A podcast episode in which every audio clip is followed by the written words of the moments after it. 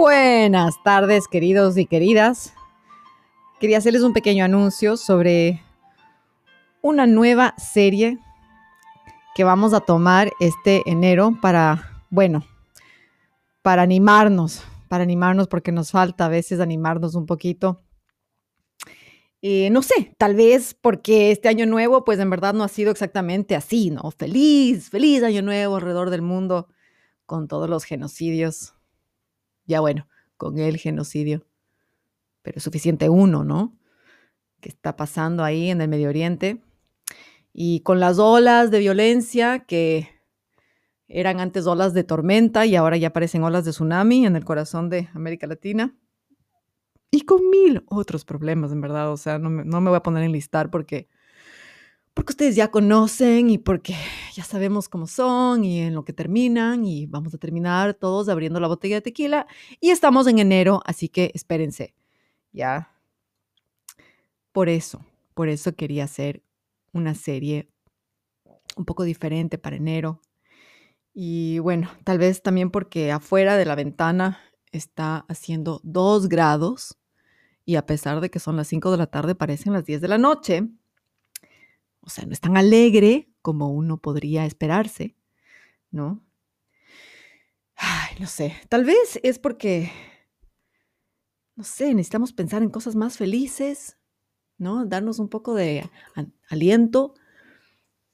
O tal vez, se me ocurre ahorita, es porque me acabo de hacer un cóctel tan bueno. Es que no saben qué cóctel tan perfecto quedó ahorita para este frío en el que estoy viviendo.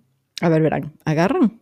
Ya, porque aquí en Inglaterra, o sea, si ustedes se van a hacer un cóctel, hay que ser inglés y jugar al inglés y tomarse un gin. Entonces, verás, agarran una, una tacita de leche, ¿ya?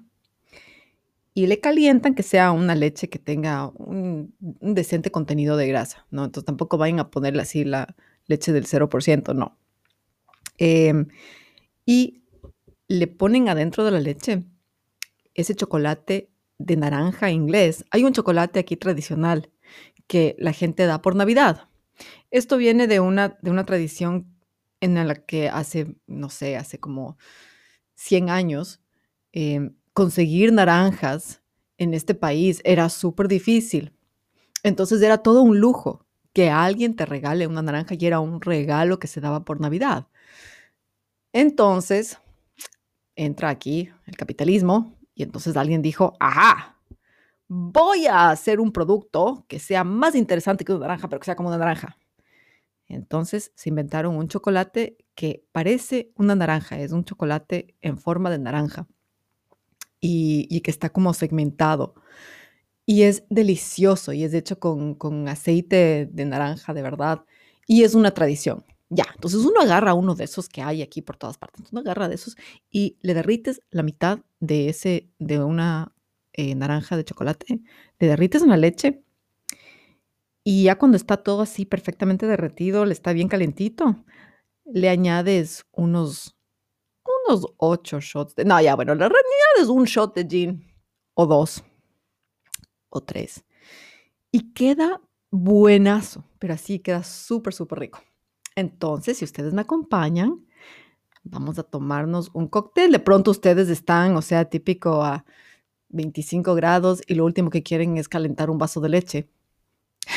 pero nada, pues, o sea, acompáñenme con lo que sea que tengan por ahí. Em, y si es que ya prometieron que no iban a tomar nada en enero porque se desmandaron en diciembre, o sea, ya, cada uno tiene que vivir con sus decisiones. Eh, pero lo que sí pueden hacer es acompañarme en esta nueva serie, que es lo que les quería venir a contar hace unos cuatro minutos. Eh, es una serie en la que vamos a explorar básicamente las diferentes culturas de, bueno, no de así de un montón de países, pero de algunos países vamos a irnos por el mundo explorando las diferentes culturas a través de la comida. Porque así como yo les puedo contar sobre este cóctel delicioso que obviamente es más fácil hacer cuando estás en Inglaterra, porque los ingredientes son ingredientes que son fáciles de conseguir en Inglaterra. Si es que yo les voy y les mando una misión ahorita a que se vayan a comprar una naranja de chocolate en, qué sé yo, ¿no? En donde sea que ustedes estén sentados, que no es Inglaterra, entonces va a ser un poco difícil, pero eh, vamos a hablar justamente de eso, de, de tratar de, tomar un poco de ventaja de donde sea que uno vive y aprovechar lo que hay ahí, porque en todas partes del mundo hay tesoros culinarios que a veces, a veces sí el país es reconocido por ese tesoro culinario y a veces no. Y nosotros a veces estamos tan acostumbrados, vivimos en un mundo tan globalizado y conectado, y hace 20 años hablábamos de la globalización como algo súper positivo, y hoy en día nos está homogenizando el mundo de una manera en la que ya como que se nos va perdiendo el gusto de las cosas. Entonces, este, esta serie vamos a tratar de retomar las cosas que son únicas en cada lugar y vamos a hablar de la, de la comida, de los ingredientes y también de algunos platos típicos de diferentes lugares. Acompáñenme, pónganse este podcast así un poco más ligero y perdámonos en temas que son un poco más rosa, ¿no? Así un poco más fresa, eh, para ver si es que un ratito nos olvidamos de todas las otras cosas que, que pasamos pensando el día entero. Em, el primer episodio, si no me equivoco, si es que todo sale bien, vamos a hablar de la comida mediterránea.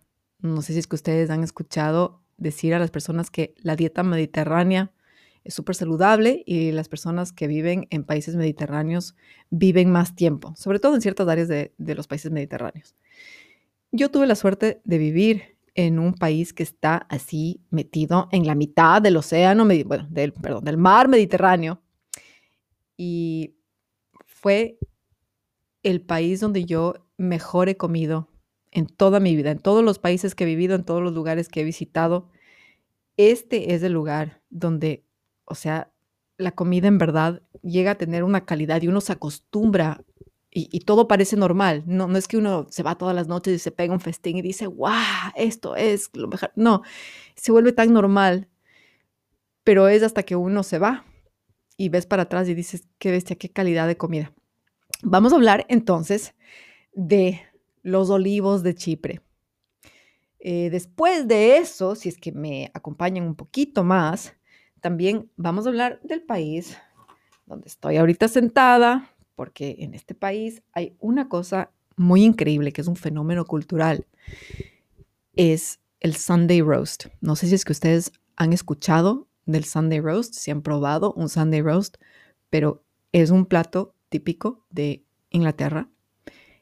Y lo, lo increíble de este plato es que todos los domingos, se llama Sunday Roast, no porque a veces en los domingos se come, sino porque todos los santos domingos del año, eso es lo que se sirve en todo el país. O sea, claro, cuando uno vive en Londres, que es tan multicultural y que hay tantas, ya, uno puede irse a comer cualquier cosa en un domingo. Pero cuando vives en la ruralidad en la que yo vivo, lo que hay es Sunday roast. Si es que quieres comer afuera el domingo, vas a comer Sunday roast. Y si es que quieres comer en la casa de cualquier otra persona, nueve de cada diez personas te van a servir un Sunday roast. Entonces vamos a hablar también de eso. Vamos a irnos, obviamente vamos a irnos al África porque ustedes saben que a mí me encanta irme al África. Y vamos a hablar sobre unos ingredientes andinos que crecen en el África. Y vamos a hablar sobre un país que vive de sardinas cuando es un país que no tiene salida al mar. Vamos a hablar de bastantes cosas bastante interesantes, así que espero que me acompañen. Y si es que en verdad no me pueden acompañar, entonces al menos espero que prueben este cóctel que les estoy diciendo. Es tan delicioso. Ok, un besito, chao.